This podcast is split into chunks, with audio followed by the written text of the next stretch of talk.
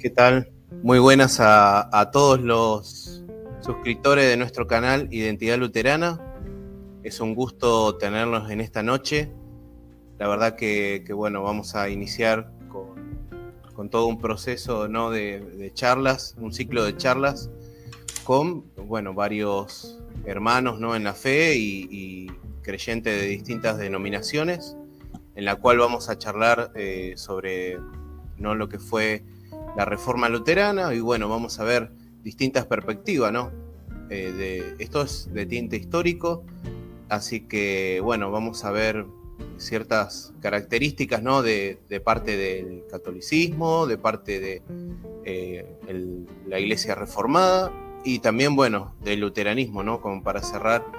Y bueno, vamos a hacer una reflexión final a lo último con un par de hermanos, hablando eh, objetivamente sobre el hecho de lo que fue la reforma luterana. Así que bueno, en esta oportunidad eh, le doy primero gracias sí, al licenciado Guido Rojas, que se ofreció eh, bueno, para poder iniciar esta charla. Bueno, yo lo invité y él accedió eh, amablemente, así que estoy muy agradecido, Guido, por, por tu tiempo. Así que, bueno, primeramente te, doy gracias y bueno, acá ante la audiencia pido por favor que eh, te presentes y que cuentes un poco de dónde venís, eh, también eh, tus estudios, tus estudios particulares que, has hecho de, de, la licenciatura. Así que, bueno, acá en palabras tuyas, Guido. Gracias, gracias Juan, bendiciones. Un saludo eh, en el amor de Jesucristo para ti, para toda la iglesia hermana evangélica luterana, para toda tu audiencia. Ya eh, Juan y yo nos conocemos de tiempo atrás. Yo lo he invitado a él en mi canal de YouTube que se llama Teología Rojas. Hemos tenido también una serie de charlas también precisamente sobre el tema de Martín Lutero y la reforma protestante. Y me aparece también eh, lo que él hace muy válido de dar a conocer su fe, su, religión, su iglesia, sobre todo en estos medios y más en América Latina porque pues eh, no, es, no es muy común eh, hablar de la iglesia evangélica luterana. Eh, soy de Colombia, vivo en, aquí en la ciudad de Palmira, Valle del Cauca, que es al suroeste de, de Colombia. Eh, soy licenciado en Ciencias Religiosas por la Pontificia Universidad Javeriana de Bogotá. Fui docente muchos años en, colegios y también en el Instituto de Catequesis de la Diócesis de Palmira y he dado también cursos de Biblia, de teología, en movimientos laicales de la iglesia y también en medios de comunicación. Escribí un libro que se llama Verdad de la Fe Católica. Tengo mi canal y bueno, eh, medios de comunicación también. Y soy muy de la línea de lo que es el ecumenismo. Me, gusta mucho esa línea porque es conocer la fe del otro, del hermano, en este caso de nuestro hermano Juan, que es, es luterano, y como decía un papa del siglo pasado, Juan 23, buscar las cosas que nos unen y no las que nos desunen. Entonces, aprovechando también de que estamos pues a la víspera también de un aniversario más de, de lo que fue la, la, postura de Martín Lutero, que se va a cumplir el 31 de octubre, eh, le agradezco a Juan por su amabilidad y por tener pues el privilegio de compartir con él mis modestos conocimientos que tengo sobre Martín Lutero y la reforma protestante. Eh, de hecho, eh, Juan, eh, te comentaba, tú lo sabes, en mi canal, aparte de lo que hemos hecho con, con Juan, yo defendí, porque a veces también me meto mucho en apologética y en el lado del ala católica, pues hay un ala extremista, un apologista católico, hermano, sacó, no sé por qué se dio, creo que fue hace un año más o menos, eh, diciendo que Martín Lutero, bueno, eso circula mucho, tú lo sabes, Juan, cómo son las cosas de que Martín Lutero había muerto, se había suicidado, que se había muerto de locura, creo que la otra vez comentamos también eso. Y en mis estudios personales yo tengo un, libro muy interesante, Martín, una biografía de, eh, Fran Brentano, es un historiador y cronista.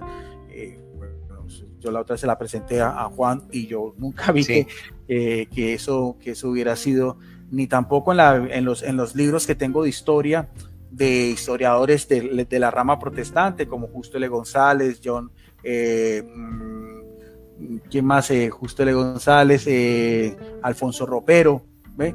Y, otros, eh, nunca había escuchado eso, entonces eh, yo defendí esa postura de que, de que Martín Lutero murió convencido de lo que él había hecho en conciencia, porque en conciencia no se puede meter, y, entonces esa fue la primera. Entonces, eso también a veces hace que yo soy de, de la católica, hay mucha gente que pues piensa que soy un protestante infiltrado y todo, porque no entienden bien las relaciones de ecumenismo, o sea, el ambiente acá eh, lo que está haciendo Juan y yo es un, nivel, apenas un peldaño a lo que se hace a nivel de la jerarquía eclesiástica, bien sea el Papa Francisco con los, con los líderes, pues que de la iglesia luterana en otro ambiente académico, eh, en las universidades y en comisiones bíblicas y teológicas, pero eso no se, eso no se sabe, eso, eso es lo que no, lo que no, no, no se dice.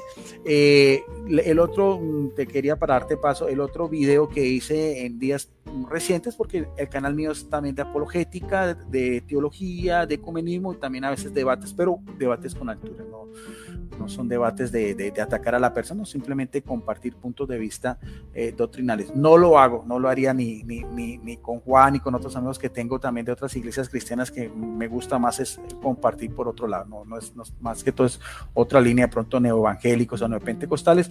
Eh, hice también en la semana pasada también un video porque me llamaba mucho la atención también lo que fue eh, cuando Martín Lutero en el año 1511 viajó a Roma como delegado de, Sabemos que Martín Lutero pues, fue un monje sacerdote agustino ermitaño eh, en Alemania, viajó con una comisión especial a, Roma y vio pues la, decadencia moral de, en que se encontraba también eh, el Papa en aquel entonces, en la época pues de, del cesaropapismo, también hice ese video. Y creo que la semana pasada también hice eh, otro también sobre lo que fue Martín Lutero y la Reforma Protestante, también algo sobre lo que fueron las indulgencias y lo de la la excomunión. Y bueno, más o menos ese, ese, esa ha sido la línea, pero pues estamos ante alguien que, que, conoce mucho porque eh, Juan es una persona muy ávida y está estudiando pues para pastor, o sea, conoce mucho más acerca de, su fe evangélica. De hecho, Juan, eh, antes de darte la palabra también, porque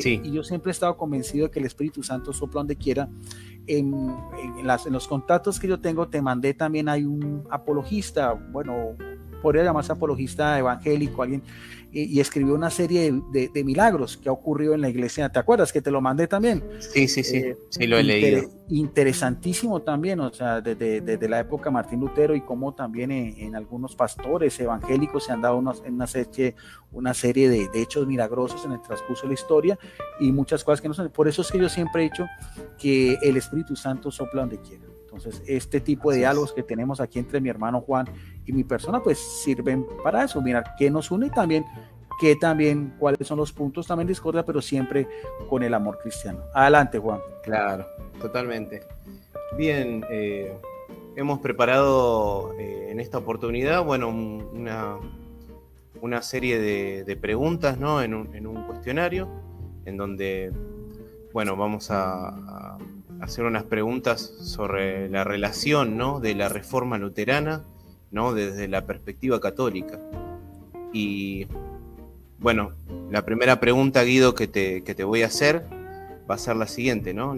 los últimos tres papas, algunos teólogos e historiadores católicos, por ejemplo, han, han elogiado a Lutero, ¿no? Han dicho muy buenas cosas de Lutero. Pero también en el pasado, bueno, algunos han hablado que, Lutero fue un personaje despreciable. Entonces, ¿cuál es hoy en día la postura católica en, cuanto a la opinión de Lutero? Eh, ¿Fue de influencia, digamos, el Concilio Vaticano II en, en, este nuevo cambio de visión con respecto a Lutero? Sí, claro, evidentemente que sí. Y, o sea, el Concilio Vaticano II, como tú mismo lo dices, es una reunión del Papa con los obispos. Eh, han habido 21 concilios en la Iglesia Católica Romana Eh, y el último fue el Vaticano II, que fue inaugurado por dos papas que inclusive están en los altares en la Iglesia Católica, dos eh, extraordinarios hombres con dos características muy diferentes. El uno era de una raza humilde y el otro era un gran aristocrático, como fue Juan XXIII. Y Juan XXIII dijo, bueno, vamos a un, un aire nuevo a la iglesia. Pues se hizo ese concilio y entre esos documentos pues hay unas cuestiones de orden ecuménicas también de relación con las iglesias cristianas que pues fue un avance muy notorio para, para, para ese entonces, pero que corresponde a la realidad de lo que es la vivencia del cristianismo en los tiempos modernos. Yo creo que el cristianismo hay que juzgarlo también con su tiempo, ¿no? La, la, la situación que se vivió en la época de Martín Lutero es completamente diferente a la situación que vivimos hoy en día. Yo no me imagino hoy en día Juan y yo peleándonos o haciendo una guerra como la hubo la guerra a los 30 años o la guerra a los campesinos por cuestiones religiosas. Ya ese, ese sí. eso pasó, eso es, eso es un contexto de una historia que entonces me parece que es interesante, es importante. Hay esos análisis también, como, como lo decíamos, de, de las comisiones bíblicas y teológicas, que se hizo inclusive un acuerdo también en que eso es algo pues de muchos años de estudio, pues de teólogos que se reúnen en cuanto al tema de la justificación de la fe, malas obras. Eso también es un documento que salió que es importante de lo que es el ecumenismo. Que a veces, Juan, la, la, gente piensa erróneamente que ecumenismo es que la iglesia quiera atraer otra vez a todos a reírnos, no es así. El claro. ecumenismo es simplemente buscar qué nos une eh, en el amor de Jesucristo, con las diferencias como tal, porque pues ya la iglesia evangélica luterana ya está constituida como tal y las otras iglesias de la Reforma, eso ya es una división de orden histórico que se presentó, entonces eh, lo que tenemos que tratar de ahora es mirar cómo nos podemos acercar como hermanos. Entonces, claro, ahí el Papa Juan XXIII, también Pablo VI y también Juan Pablo II, también eh, sé que el Papa Juan Pablo II, que conocido como el Papa Viajero, tuvo oportunidad de ir a, a, a iglesias eh, luteranas en sus, en sus viajes pues, a Alemania, a los países escandinavos, ¿no? donde, donde, los, donde ustedes son mayoría, sobre todo Suecia, Dinamarca, parte de Alemania, ¿no? igual también, también tú mismo comentabas la otra vez, también el Papa Benito XVI, que ya es un Papa más intelectual, más teólogo, también hizo, eh, sí, lo, lo, lo, veíamos la otra vez, también hizo algunos aportes también sobre lo que es el pensamiento teológico, porque no podemos negar que Martín Lutero fue una persona, un doctor en teología, profesor universitario, una persona muy, muy, muy inteligente, con, con mucho carisma, muy, muy, despierto y todo eso, y, eh, y eso también eh, se, lo ha reconocido. Y recientemente... Hecho, Guido, he leído, sí. he leído un, un comentario de, de, Benedicto XVI que, que él ha dicho que leyó completamente las obras de Lutero. Leyó los 125 volúmenes y ha hecho todo un, un esbozo de, de, eso. Así que es, es, interesante, ¿no? Que un papa haya leído las obras de Lutero.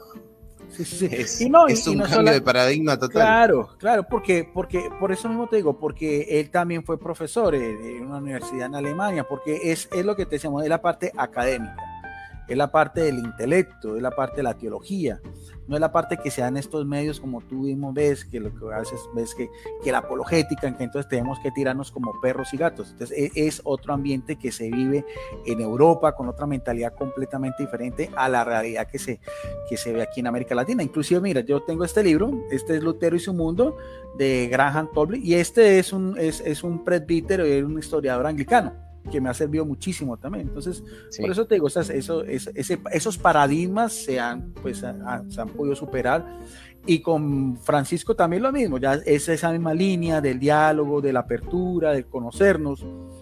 Incluso creo que en años pasados, en el, en el 2017, donde pues hubo aniversario de la reforma, eh, vi que hubo una peregrinación de luteranos al Vaticano y, fueron recibidos en el aula Pablo VI por, por, por, por, el Papa Francisco, con, con, los pastores que fueron en un ambiente de cordialidad, de amabilidad, y sé que cuando van eh, los papas a, a, países donde son pues también, eh, dependiendo de la... De, de la mayoría de las iglesias también son recibidos por los líderes religiosos de, de, de, de los luteranos o anglicanos. A mí me parece eso extraordinario. A eso es que estamos llamados, sí. a conocernos. Y también sé que el Papa Francisco elogió, elogió eh, lo que fue el amor, como también lo hice yo en un escrito que hice hace más de 15 años también, eh, el amor apasionado que tenía Martín Lutero por Jesucristo, porque fue un hombre enamorado de Jesucristo, y también por la palabra de Dios, eso no se puede discutir, o sea, era un hombre que, vivía, para, como él mismo decía, mi conciencia está cautiva por la palabra de Dios, que es la primera fuente de revelación divina. Entonces, son cosas meritorias que uno eh, analiza de Martín Lutero, además que muchas otras cuestiones, o sea, el amor a María también, a nosotros nos, une mucho eso, a mí especialmente eh, he encontrado unos elogios preciosísimos, o sea, se le ve la, pluma teológica en, en, los escritos de Martín Lutero, por ejemplo, en su comentario al Magnífica, se le ve que era, es una persona que, conocía realmente eh, sobre lo que hablaba y sobre otros temas también de teología y de Biblia y he conocido mucho eh, contigo y con eso, o sea, yo he conocido y, le cambia uno la perspectiva también de que, que la catolicidad, o sea, la iglesia católica como tal, eh, eh, es, es, abierta, o sea, es como todos, no podemos decir, no, solo los romanos, no, los católicos también son los luteranos, los católicos también son anglicanos, de las otras iglesias, los ortodoxos, entonces, esa, esa es la línea, esa es mi línea. Esa, esa es la línea mía. Entonces, por eso te digo, ya es, es, un cambio notorio, es un cambio eh, notorio. Sé, mm, tú me corregirás, sé, no sé si con esas comisiones, mm, porque yo lo tenía, eh, de que a Martín Lutero se le había levantado la excomunión. ¿Eso fue verdad o no? Sí, hasta lo que sabía, sí, era, era así que se le habría levantado la excomunión. Sí, en, en tiempos del Papa, en tiempos del Papa Juan Pablo II, o sea, que pues hay que mirar que eso era una cuestión de orden disciplinaria de acuerdo al, derecho canónico, porque al fin y al cabo Martín Lutero era un sacerdote y era un religioso agustino, pues que en su tiempo pues se formó pues toda esa polvorela. Pero como digo, hoy en día el ambiente es completamente eh, diferente. es un ambiente de, hermandad. Es, un ambiente de hermandad, totalmente. Claro. Sí, sí, sí. Eh, bueno, desde la perspectiva católica, o sea, ¿Tuvo buenas intenciones Lutero en cuanto a los planteamientos que hacía? O sea, ¿se ve a Lutero con buenas intenciones o simplemente como alguien que quería dividir la iglesia? Eh, esa es interesante, esa, pregunta eh, es muy buena y lo, que, lo que yo he estudiado es que Martín Lutero como tal no quería separarse de la iglesia, él, tenía sus, inquietudes, lo que él mismo había visto en su viaje a Roma, eh, sus objeciones sobre las indulgencias, la forma como se llevaba, eh, pero la intención de él realmente no era separarse de la iglesia. Ahora, en el, en el transcurso que se dio pues toda esa, eh, la, cuestión con la disputa de Martín Lutero y, y la forma como la iglesia también reaccionó, pues se llevó ya en últimas instancias de que, eh, bueno, sí hubo una reacción católica ante algunos planteamientos de Martín Lutero, pues tú lo debes de saber también la conversación con el cardenal Cayetano, con John X, que también era un teólogo, pero Martín Lutero se, su posición fue muy firme, muy radical, y eso llevó a, a, la, a, la, excomunión en tiempos de, pues, del Papa León X, o sea, hay de parte y parte, ¿no?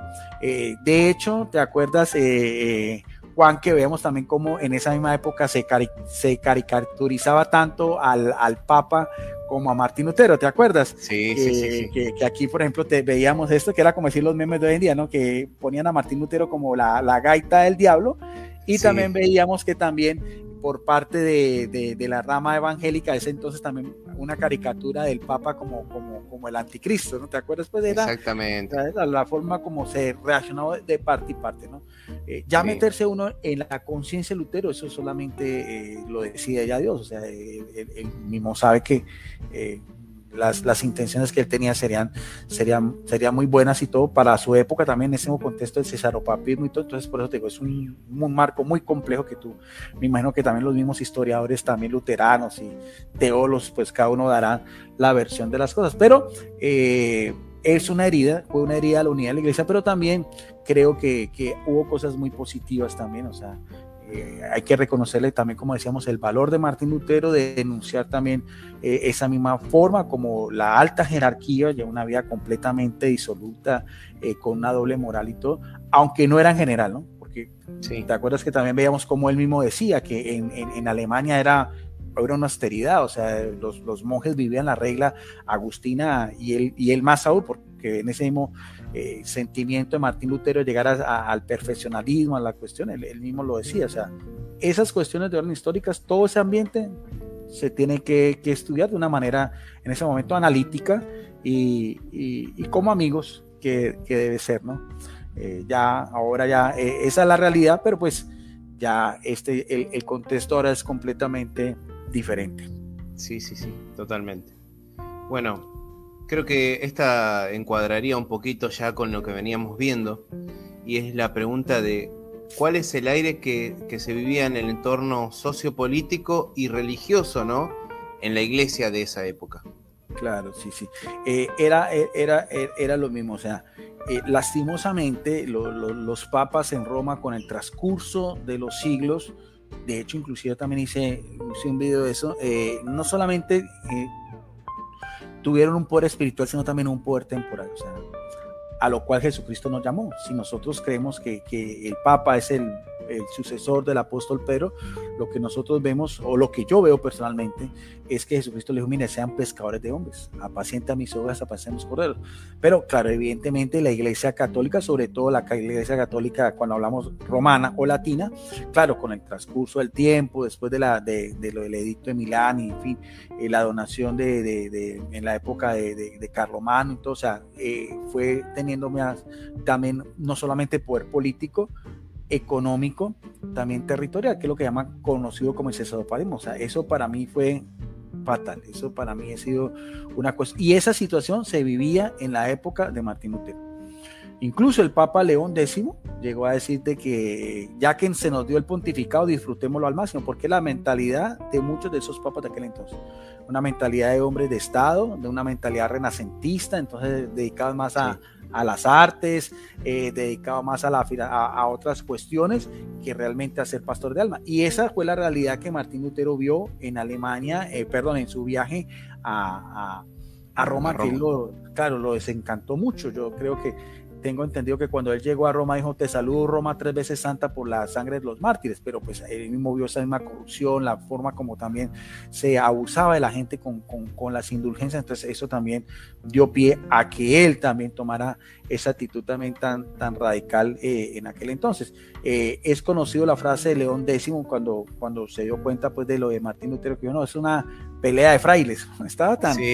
tan, tan, tan supremamente eh, centrado y tan en, el poder que, tenía que, no se dio cuenta de que eso llegó al extremo de, que una tercera parte de, la Europa se volviera evangélica, o sea, bueno, todo lo que fue la reforma. Creo que tengo entendido que más o menos fueron casi unos 20 millones de personas que ya se separaron de la iglesia romana y pues se formaron las, las otras iglesias, que, no solamente fue Martín Lutero, sino que también en ese contexto, pues también hay otros, otros reformas. Pero sí, sí, sí, sí hay que tener en cuenta que sí, claro, hubo, había eh, un ambiente en, en algunos de estos papas, pues completamente diferente, que también dio pie a que esa misma situación se presentara. Claro, sí, sí, es todo, todo un contexto que, que se dio, que, que, bueno, lamentablemente no, esta parte, bueno, es parte de la historia, ¿no? Sí, claro, hay que analizar la, historia tal cual como es. Y, sí. Eso no, no, no, hay necesidad ni, ni de querer tapar el, sol con un dedo ni nada, que también había intereses de por medio también de algunos príncipes alemanes, ante todo ese mismo panorama también político y impuestos y todo que se vivía. Claro, totalmente, sí, exactamente, porque esa parte también, o sea, ahí hay toda una, una parte de interés, ¿no? De parte de, los eh, alemanes y todo que, hay que... De algunos príncipes, claro, alemanes. Totalmente. de hecho, de hecho, algunos historiadores dicen que también fue como un chivo expiatorio también Martín Lutero en manos de ellos, ¿no? También por ese mismo ambiente también de separarse pues de lo que era el Sacro Imperio Romano de Carlos, de Carlos V y demás. O sea, todo ese ambiente también político eh, influye mucho, ¿no? Sí, totalmente. Eh, bueno, acá tenemos otra de las preguntas, ¿no? Que se dice de la historia en dos versiones, bueno, que Lutero clavó las 95 tesis en la abadía de Wittenberg y otros dicen que solo lo envió, bueno, al obispo de Manguncia, ¿no? También el, el texto original de las 95 tesis fueron escritas en latín y eso, bueno, eso ya es sabido dentro de la historia. Entonces, luego fue traducida, bueno, por algunos estudiantes y, puesta en alemán, bueno, estas, estas 95 tesis, ¿no? Pero su intención en sí, aparentemente, parecería que, y según lo que dicen algunos historiadores, ¿no? Que fue debatir en un contexto académico. O sea, por la parte católica, ¿no? ¿Cómo es visto esto? ¿Realmente fue visto así? O sea, ¿ustedes lo ven de la, de la misma forma? Eh, pues, eh, pues, en parte sí. De hecho, inclusive que en este mismo libro que, tengo acá, dice, aquí aparece inclusive la, la, la, la puerta de la, de la, de la iglesia de Guatemala, dice que inclusive que es una puerta nueva porque la otra se incendió y que fue, fue lo mismo que tú mismo lo dices. Primero fue la carta y después que él colocó las 95 tesis. De hecho, claro, el, la misma intención de Martín Lutero de escribirlas en latín, porque era el idioma de los intelectuales, de los claustros, de, la, de las mismas de la parte académica, de la, de la iconoclastía. El común de la gente pues no, no hablaba latín y también era el alfabetismo y todas esas cuestiones también eh, imperaba mucho. Entonces, claro, al principio sí fue sí fue una cuestión más de orden eh, académica, eh, de hecho inclusive de, las 95 tesis que Martín Lutero se le dio, pues algunas la iglesia también las contestó, algunas se la aprobaron, otras no, que creo que es otra de las preguntas que tú dices, o sea, sí hubo una intención, o sea, desde el punto de vista teológico ya la cuestión cambia, o sea, sí hubo una respuesta también, la misma entrevista que tuve con el cardenal Cayetano y también las, las, disputas, como dice acá, que tuvo con, con este teólogo católico que acá está, John Eckten, que también fue un gran adversario de, de Martín Lutero, entonces eh, sí, hay, sí hubo pues, o sea, las cuestiones que vimos ya empezó a hablar sobre la justificación de la fe, la sola Biblia, entonces eh, en esa parte teológica hay, hay una respuesta, pero pues eh, Martín Lutero fue muy firme y, él no, no, no, no se echó para atrás, que ya meternos en eso ya, ya. y bueno, vino pues la, la, división como tal, que inclusive te acuerdas que lo, lo, veíamos la otra vez, que te preguntaba a ti que conoces mucho más de eso que yo, que si después hubo alguna especie de acercamiento, pero no, ya la ruptura como tal se dio y pues cada quien eh, se, se, se, tomó toldo aparte. Pero sí, inicialmente, claro, tenía que ser, fue una cuestión más de orden de, de teología, de, de, de, mirar respuestas de ante los teólogos también, de las propuestas también que, que hacía Martín Lutero, que vuelvo a repetir, no todas fueron tan, o sea, algunas las aceptaron, que casi, casi la mitad, que algunos dicen que fueron 45, aquí tengo que son 41, entonces eh, ahí sí hay que analizar un poco más, pues, detenidamente ese tema. Sí, sí bueno, eh, como veníamos hablando, bueno, esto viene a conexión de la, de la segunda, la próxima pregunta. Sí, a Lutero en la primera bula papal, bueno, se le pide, ¿no? Que se arrepienta de 45 de las 95 tesis, algunos dicen 41, ¿sí? A modo de, digamos, a modo personal tuyo, Guido, o sea, desde lo que vos leíste de las 95 tesis, ¿no? Eh, ¿Cuál de las 95 tesis te parece una muy buena propuesta y por qué? Sí, yo, yo creo que, eh, y de, de, hecho también eh, era sobre el mismo poder papal también, o sea, yo soy un, yo soy un crítico también de la cuestión de la forma tan jerárquica como la Iglesia Católica se maneja. De, incluso también veía también una carta que le había mandado eh, Martín Lutero al Papa eh, León X, decía, bueno, usted es un siervo los siervos de Dios, que ese es uno de los títulos de los obispos de Roma, o sea, no se haga creer como si fuese mi Dios, como si usted solo tuviera la verdad. Eh, entonces, por esa parte sí, o sea, en esas 95 tesis hay cuestiones de orden de los sacramentos, hay cuestiones también de la orden de, la, de las indulgencias y hay cuestión también de, de, la, de lo que era la, la misma autoridad eh, del Papa, que como tal, como te decíamos, no solamente fue un poder eh, pastoral religioso, sino también ya un poder temporal. Aquí yo tenía eh, en este libro de lo que veía de las 95 tesis, una que me gustaba mucho y que se demuestra también la, la, la pluma Martín Lutero, es la 50, donde dice, debe enseñarse a los cristianos que si el Papa conociera las exacciones de las predicaciones de las bulas, preferiría que la Basílica de San Pedro quedara reducida a cenizas antes que construirla con la piel, la carne y los huesos de su rebaño. muy dura, muy sarcástica, pero era, era la realidad, porque por la misma forma como los, los mismos también eh, los dominicos eh, y este, mm, bueno, aquí se me, se me escapa el nombre del dominico, que, por eso lo, hice la otra vez en el, en el video pasado que decía que... Ah, John Texel. John Texel, sí también que decía que apenas tocara la, la, moneda en el cofre, el alma eh, salía del purgatorio. O sea, ya son ya cuestiones un poquito más de orden teológico, pero como tal, si era, eh, yo lo veo como un abuso, si hiciera un abuso.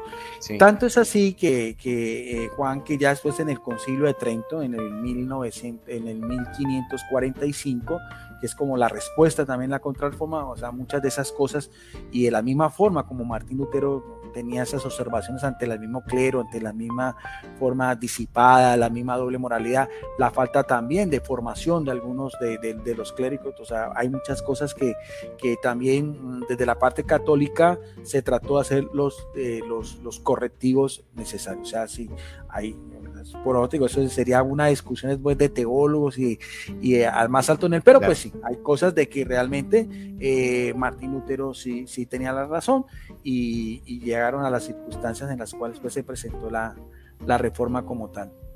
Sí. Bueno, acá tengo una pregunta, eh, Jorge Ramírez, un amigo, el pastor Jorge Ramírez. Dice, la reforma luterana se da dentro del marco de volver a las Sagradas Escrituras y reconocer la justificación solo por gracia mediante la sola fe. Desde allí se puede pensar que las definiciones de todas de la reforma corresponden a los consecuentes y claros postulados de la verdad bíblica. Esto es una pregunta para, para usted, Guido, ¿no? Dice, ¿usted acepta que esto es así? Y de ser así, ¿cómo cree que esto va dentro de la institución romana al día de hoy?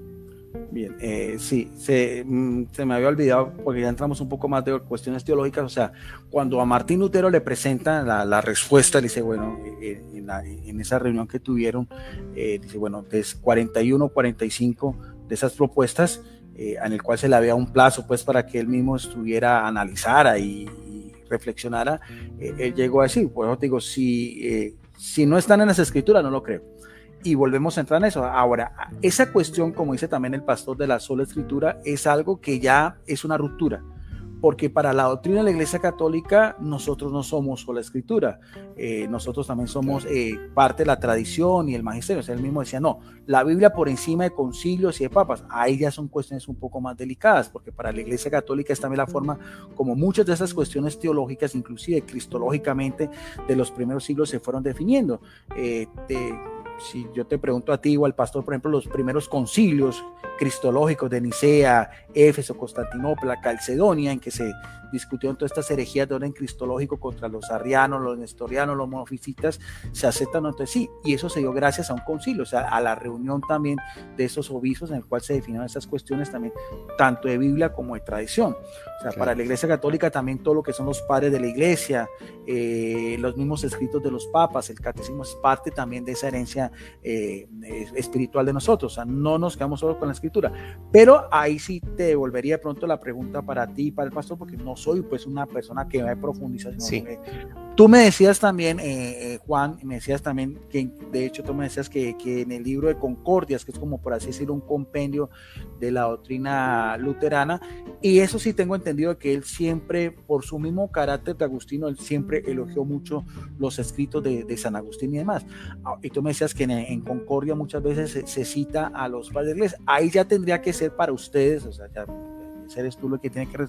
¿De qué manera estos primeros concilios, los, los padres de la iglesia, qué relación tienen directa con la palabra? O sea, para nosotros es el mismo nivel. Claro. para ustedes es un nivel menos. Y la cuestión teológica que yo siempre he querido preguntar, ¿hay asistencia del Espíritu Santo? en los escritos de los padres de la iglesia, en los primeros concilios, ¿hay asistencia del Espíritu Santo? Sí, sí, bueno, eso... Eso ya sería esa, esa, esa otra más línea, ¿no? Sí, sí, sí, sí. Bueno, con respecto a esto, eh, nosotros como luteranos, bueno, vemos que la, sola escritura no es eh, solamente la escritura como algo eh, solamente la escritura, esto es lo único válido y nada más, ¿no? Sino que es la norma normans, se llama, ¿no? O sea, es la norma de las normas. Esto, digamos, desecha otras, otras, cosas, otras cosas, no. O sea, los escritos de los padres apostólicos y demás cosas eh, están sujetas a la escritura. O sea, lo, de los padres, los concilios y todo lo demás, nosotros lo vemos a través de, las escrituras, ¿sí? O sea, si es análoga a la fe, análoga a, todos los escritos, al compendio de las escrituras en, definitiva, ahí es donde, digamos, eh, el escrito de tal es aceptado, ¿no? Ese es un, digamos, eh, como lo vemos los luteranos, ¿no? O sea, nosotros no interpretamos las, las escrituras aisladamente de la historia y de la tradición de la iglesia en esta particularidad. Así que bueno, ahí también traté de contestar y bueno, la existencia del Espíritu Santo obviamente que es muy importante, ¿no? O sea, y, creo que también, bueno, ahí va a, esta parte. Bueno, acá saluda Harley Ponce, dice, saludos mi hermano, eh, un saludo Harley. Y vuelve a contestar el pastor, dice, para nosotros la tradición es importante, pero está bajo las Sagradas Escrituras y los concilios son obra del Espíritu Santo porque corresponden a la verdad bíblica. Aún las definiciones al día de hoy son de Dios en cuanto corresponden a la revelación de Dios. Tal cual, como habría dicho yo más o menos, eh, estamos en la misma línea. Así que, bueno, vamos con la próxima pregunta. Eh, viendo el contexto histórico ¿no? y adentrándonos a la época, ya como veníamos haciendo, eh, ¿Cree que la decisión de excomulgar a Lutero ha sido una propuesta válida? Lógicamente que vamos a meternos en el contexto de la historia, ¿sí? O sea, y desde la perspectiva católica, lógicamente.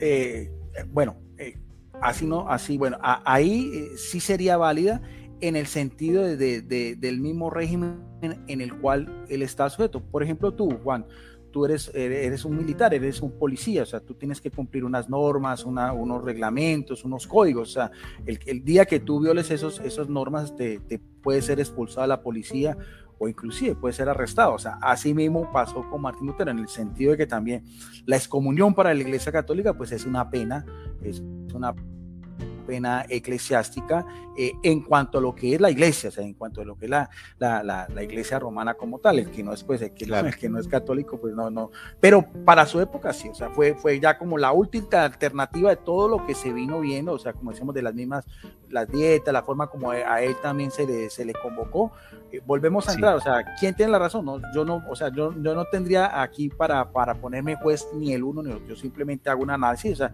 Martín Lutero, de hecho, inclusive aquí estaba mirando que algunos le decían que no, que no fuera tan severo, que, pero bueno, él en conciencia cuando llegó ese, ese momento en que le dijeron, bueno, se retrato, no no, si, si no están las escrituras, está por encima, entonces ya es la posición de él, o sea, él era consciente de lo que se venía encima, y claro, la iglesia reaccionó con lo que es la excomunión, que después él, él, él, él la quemó y todo, que la, la excomunión del Papa eh, León X, y bueno, ya las circunstancias como tal sean. Pero si tú me preguntas si fue válido, sí, sí fue válido en el sentido de lo que era la, la, la forma como la iglesia está organizada en cuanto a lo que es la, la norma disciplina. Si tiene razón Martín Lutero, no, bueno, eso ya te lo digo, o sea, ya para ustedes dirá que sí, y para la iglesia católica, como te digo, algunas cosas sí o algunas cosas no. Pero pues, o sea, eh, eh, desde el punto de vista jurídico, sí es una, sí, sí, sí es una opción, o sea, sí era una opción que tenían y que hoy en día todavía se, se, tiene, pero son, bueno, son casos extremos en que se llega a la excomunión, que es como tal, o sea, está excomunión, o sea, está apartada la comunión de la, de la Iglesia Católica, ya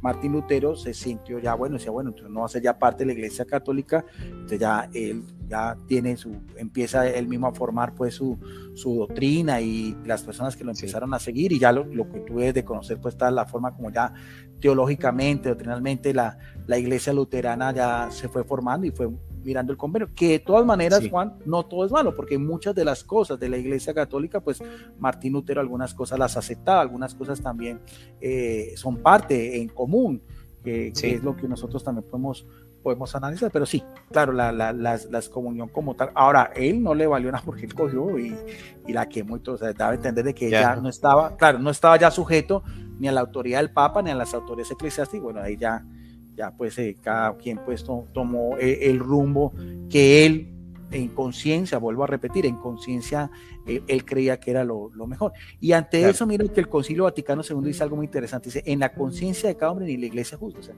yo, no, o sea, yo como católico no puedo juzgar a Martín Lutero.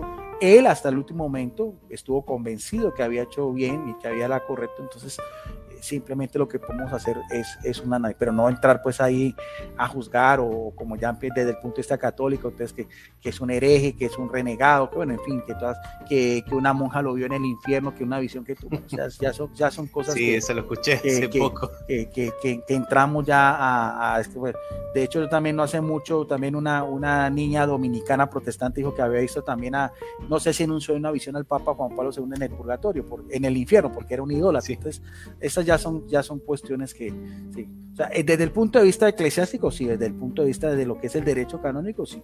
Ya, sí. Eso, eh, eso fue lo, como tal la, la excomunión, sí. Claro. Bueno, eh, seguimos con la próxima pregunta. ¿Qué cambios ha marcado, digamos, la reforma luterana en la iglesia de aquella época? O sea, ¿era necesaria una, una reforma? Sí, sí, o sea, yo, yo creo que sí, yo creo que, que, sí eran, por eso mismo te digo, porque la misma iglesia católica también respondió, también respondió como, como digo con la contrarreforma, eh, aunque vuelvo a repetir, sí hubo una herida abierta, pero pues en la iglesia católica muchas cosas se corrigieron, vinieron otras órdenes religiosas, hubo también un proceso de evangelización en la iglesia católica, porque a la par también está lo que fue el descubrimiento de América, o sea, lo que la iglesia católica perdió eh, en Europa, en esos países que volvieron protestantes, lo ganó también en estas tierras de misión, que eran tanto de, de, España como, como, como la misma Portugal, o sea, también desde el punto de vista también teológico, en fin, también hubo una, una, una riqueza, eh, también la, misma asistencia ya a los seminarios de catecismo, de formación, claro que sí.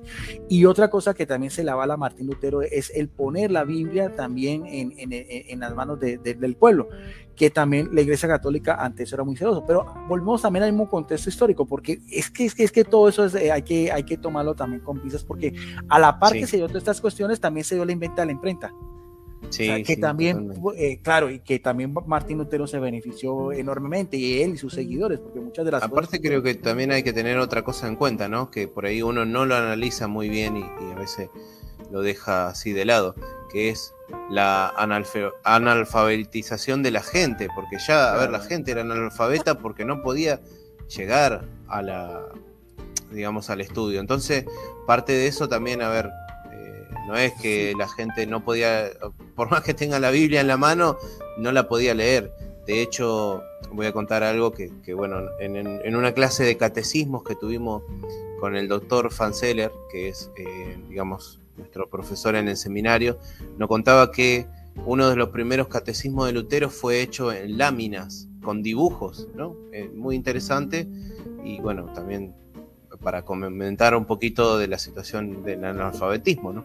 sí, sí, Claro, y, lo que tú mismo lo decías, de, de, estas mismas eh, formas gráficas que aparecen acá, hay uno que tú me decías también, aquí mismo lo dice Lucas Krasnas el Viejo, creo que también él, él es una persona que tiene que ver con el luteranismo, que también hacía toda esta serie también, o sea, claro, decía, claro, eh, de, que, era lo mismo. Mira, tan es así que el mismo Lutero conservó eso también del catecismo, también catecismo mayor, el catecismo menor, o sea, esa misma forma también de catequesis, de pedagogía que se da en aquel entonces y que ya con la, con la cuestión de la imprenta, pues eh, fue, fue un avance notorio, al igual pues también que las Sagradas Escrituras también en, en lengua vernácula. Anteriormente, el solo traducir una Biblia pudo durar más de uno o dos años, era una cuestión completamente... Eh, muy rigurosa, que lo hacían solamente algunos monjes en, los monasterios, o sea, no era, no era fácil. O sea, con esa misma reforma, o sea, toda esa literatura también, tanto el lado católico como evangélico, pues empezó a regarse y mucha gente eh, tuvo pues más acceso también a, toda esta serie de, de, información como tal, ¿no?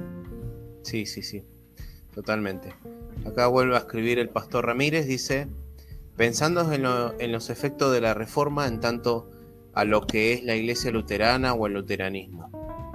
O sea, esta pregunta es para, vos, Guido. Dice, ¿qué te es importante como para animar a, laicos romanos para su vida cristiana? Sí, yo, yo, creo que el apasionamiento, o sea, el conocer, el conocer la Biblia, el formarse en su fe, eh, el mirar también las cosas también que, nos pueden unir con, el otro, la, forma como el Espíritu Santo sopla donde quiera, yo creo que eso, eso es, interesante. Mira, una de las cosas por las cuales, eh, mm, por ejemplo, la, iglesia luterana, bueno, no sé, tú, tú no lo digas, pero por ejemplo, aquí donde yo vivo no hay, no hay una iglesia luterana, qué bueno que lo hubiera, solamente hay una iglesia presbiteriana y una iglesia bautista. Entonces, eh, qué bueno también. Justo, mira, el pastor Jorge Ramírez es de ahí de Colombia. ¿Ah, sí? ¿Dónde vive el pastor? Sí, No me acuerdo, no me acuerdo. Ah, ya, ahora, ahora, seguro que va a comentar. Y después tengo dos amigos más pastores, eh, Carlos Marín y está el pastor eh, Harold Arango también. Sí, sí. bueno, yo vivo en una ciudad que es provincia, y vivo muy cerca de la capital que es Cali. Me imagino, no, no conozco, pero me imagino que en Cali sí hay una iglesia luterana. Yo una vez sí fui. Ahí está, de Tunja Bocayá, dice.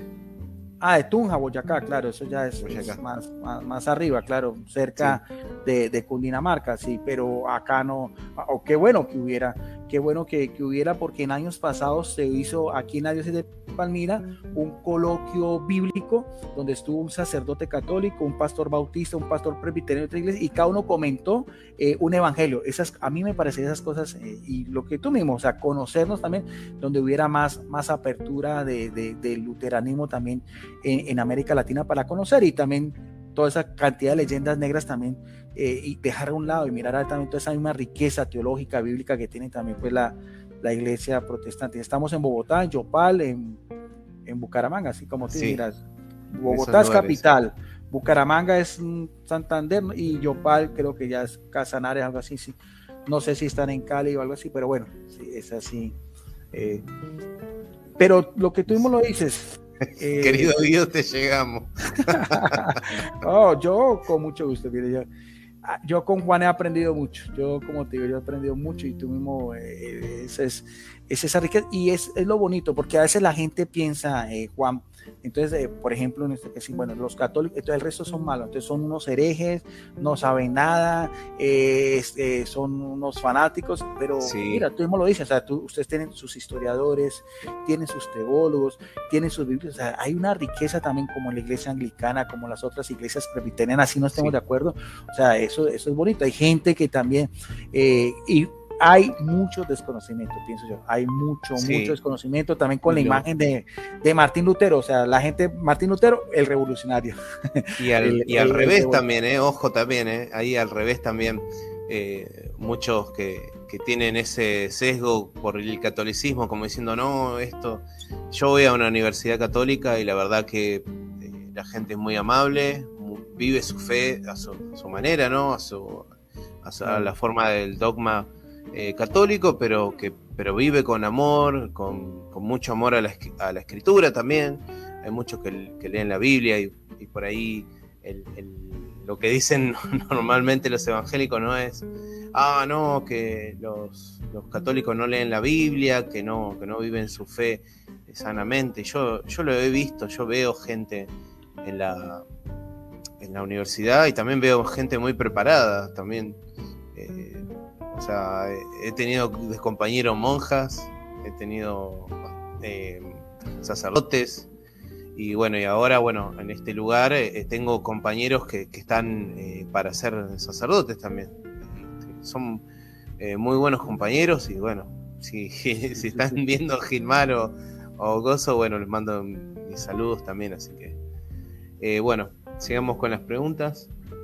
Bueno, vemos que con el Concilio Vaticano II, bueno, se han hecho cambios relevantes en cuanto a liturgia y, bueno, demás cuestiones. Entonces, ah, ¿cuáles fueron? Eh, eh, Juan, algo que también quería eh, agregar una vez, por eso me hasta mi propia persona, o sea, yo también, como digo, yo hay muchas, o yo te puedo hablar a rasgos generales, pero así, por eso es que me ha gustado mucho el haberte conocido a ti, el conocer también muchas del, del otro de, Facebook que publica mucho. Mira, una vez vi un bautismo eh, luterano, dije, pero es todo, ese ritual es, es, católico, es muy bonito, o sea, toda esa misma liturgia, lo que y que también hay que diferenciar lo que tú mismo nos decías, que en la rama luterana también hay una parte más conservadora, más tradicional, más allegado lo que es el y otra parte también más liberal, que también lo hay en el catolicismo, también hay una parte liberal y hay otra parte también conservadora, o sea, tú mismo lo decías que la línea tuya más es, eh, y muchos de tus pastores amigos son más esa línea un poco más tradicionalista, ¿no? Sí, se acerca mucho también a, a, esa parte que también nos une, desde el punto de vista también de la liturgia, de los mismos sacramentos. eh, de la Virgen María, de, Jesucristo, de, la palabra de Dios y de todo. Esa riqueza es, enorme. Sí, totalmente. Bueno, eh, seguimos acá con la... Acá, Jorge, el pastor Jorge dice, hay muchos católicos protestantes que no leen la Biblia. claro, diciendo como que bueno, también hay protestantes que no leen la Biblia y, que también, ¿no? Que critican a los católicos porque no la leen, ¿no? Pero también hay... Sí, sí, eso es verdad, eso es verdad, totalmente. Bueno, seguimos con las preguntas. Eh, vemos que con el Concilio Vaticano II se han hecho, bueno, cambios relevantes, bueno, en cuanto a la liturgia y demás cuestiones. Entonces, ¿cuáles fueron las que considera, ¿no?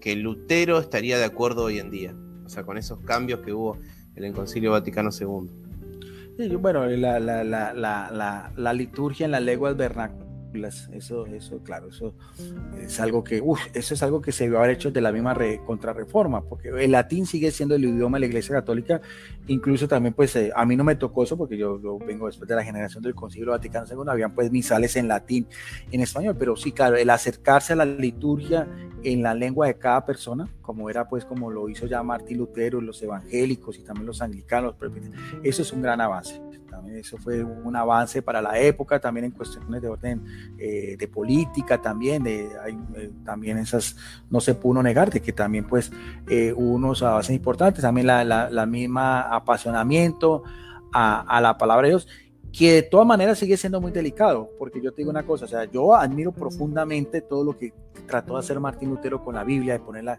de hecho, creo que a él se le atribuye, decía que, eh, eh, que cualquier persona, creo que tú me, me corriges, me dices que sí, él decía que cualquier persona la puede interpretar desde, desde, desde un príncipe hasta un campesino, pero pues a eso también es muy delicado también, porque el amor, lo que, lo que el pastor está diciendo, sí, yo, pero la Biblia, pero... Eh, como decía un teólogo ortodoxo, eh, la Biblia cerrada nos une y la Biblia abierta nos desune, porque no es sino que usted la abra, ahí mismo están los mismos anabatistas que fueron a, empezaron con Martín Lutero y después fueron a acérrimos enemigos, de, o sea, no, no sé, porque a veces la gente piensa, no, no, solamente fue la disputa con los, no, Martín Lutero tuvo sus disputas teológicas con los anabatistas y también hasta con Juan Calvino y toda esa, la cuestión es, es, complicada, o sea, la cuestión es, eh, no es tan y todo con Biblia, la Biblia es hermosa, la interpretación como tal, ese es el problema. En que, ese es el problema. claro, ese es el problema. O sea, partiendo de no, solo, solo fe.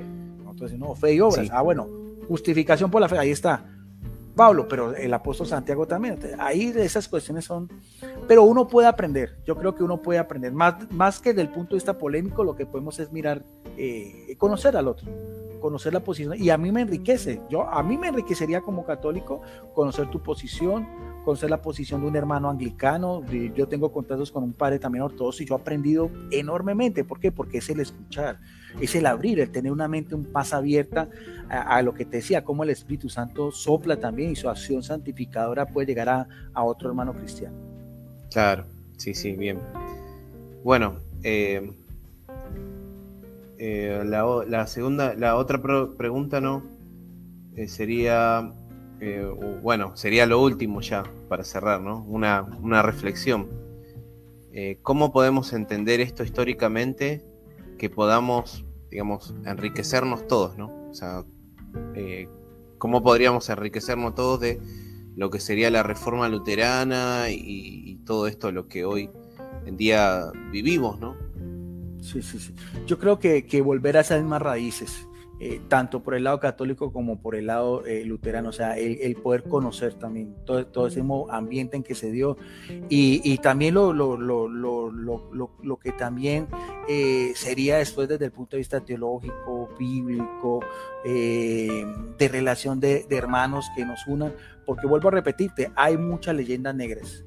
Entonces yo creo que la mejor herencia de, casi los 500 años es, mirar a ver tal cual como fueron las cosas.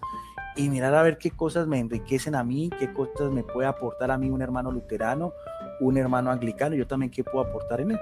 Eh, ahora en las cosas en que no nos, en, las cosas en que no nos unen, porque es, es, muy respetable. Todos esos parámetros bíblicos, teológicos son, son respetables. ¿Por qué? Porque se están haciendo de buena fe, se están haciendo en conciencia. Tú eres una persona que eres apasionado de lo, de, de lo, porque tú no, naciste luterano, tú te formaste luterano. Y cuando yo te entrevistaba a ti, tú dices, no, es que yo me sentí identificado con, con los luteranos. Y yo, ¿quién son para decirte, no, Juan, cometiste un error. No, esa fue la forma como el Espíritu Santo te fue guiando.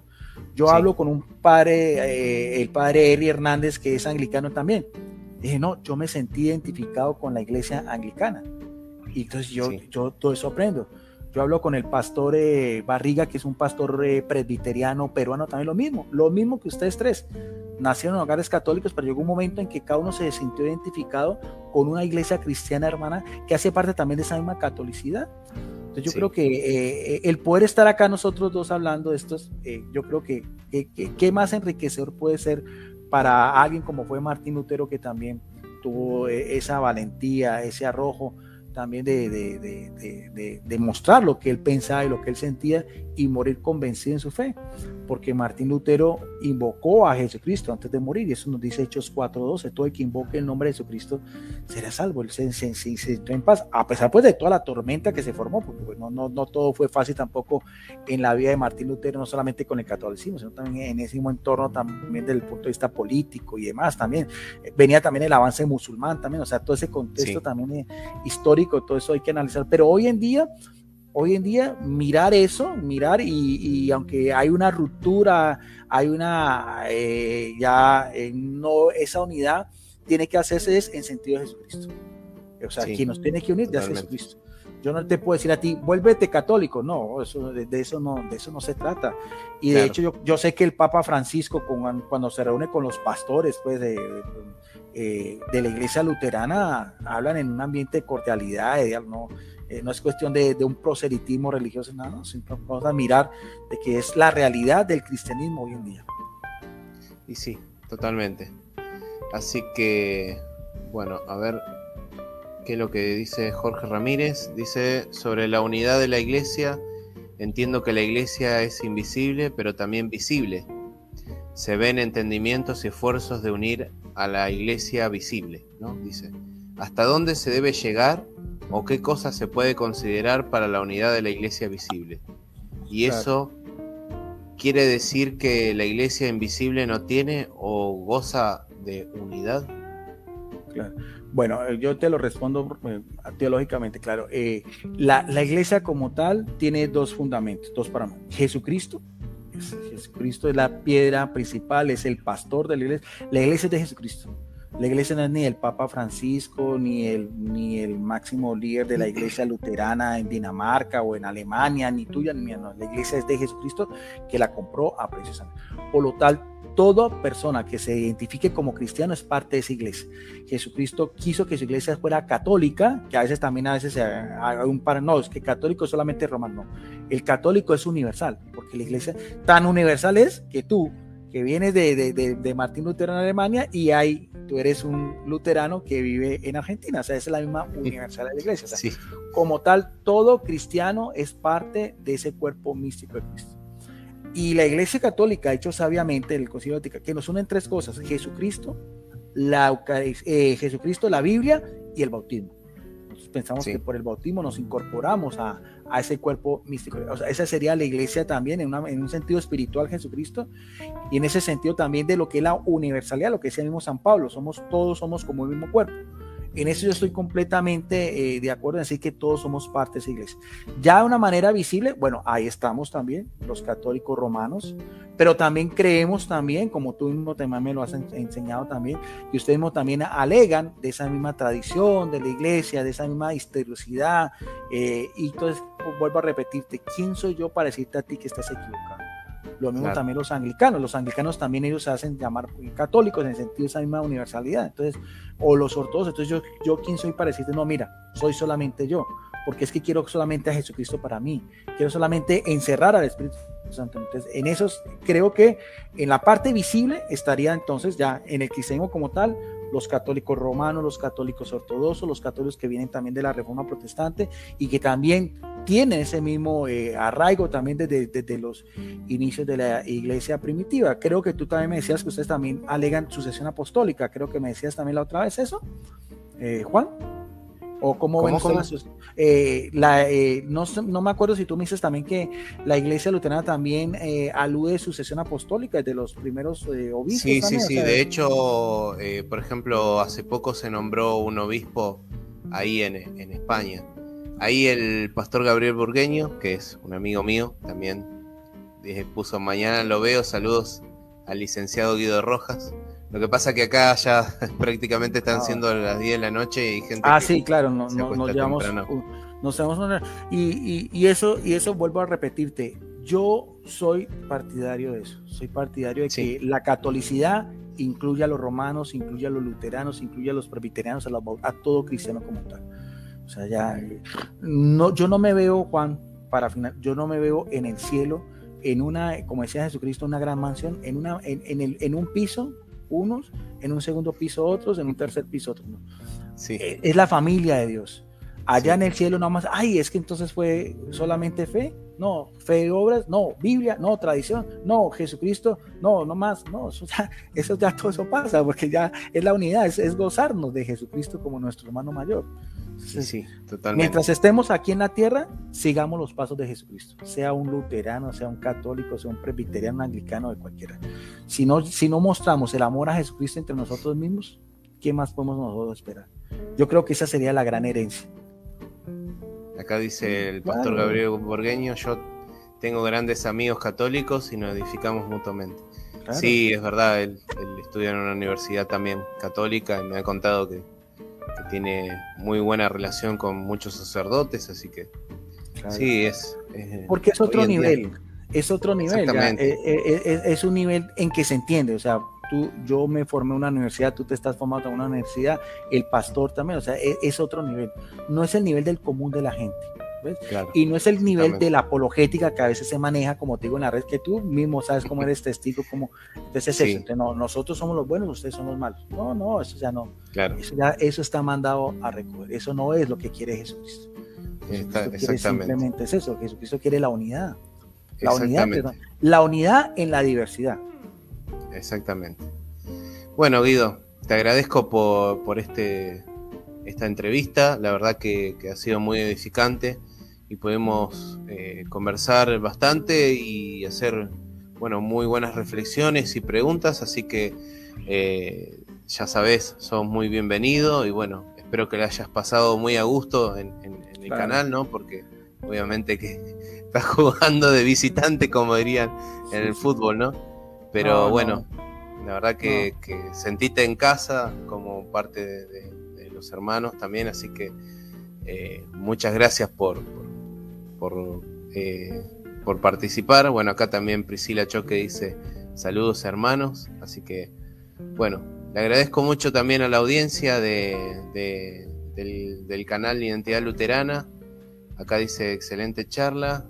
Dice el pastor Jorge Ramírez dice feliz tiempo, Dios los bendiga, abrazo Juan para ti, tu familia y para el licenciado.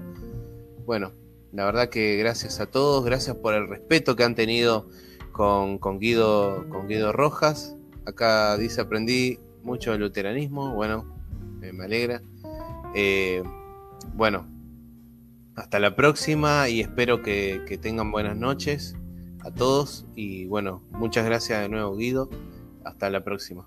Gracias, gracias a ti. Me, saludas al pastor, a todos los hermanos luteranos. Para mí, una de las cosas que yo más eh, agradezco de, de esto es conocer a, ti, así sea por esto, a un hermano luterano, con la calidad como tú tienes, con ese amor que tú tienes también de dar a conocer tu fe a los demás y con esa forma eh, tan caballerosa como hemos tenido esta amistad que yo te considero también mi amigo y mi hermano. gracias, bendiciones. Nos vemos. Bendiciones. Nos vemos.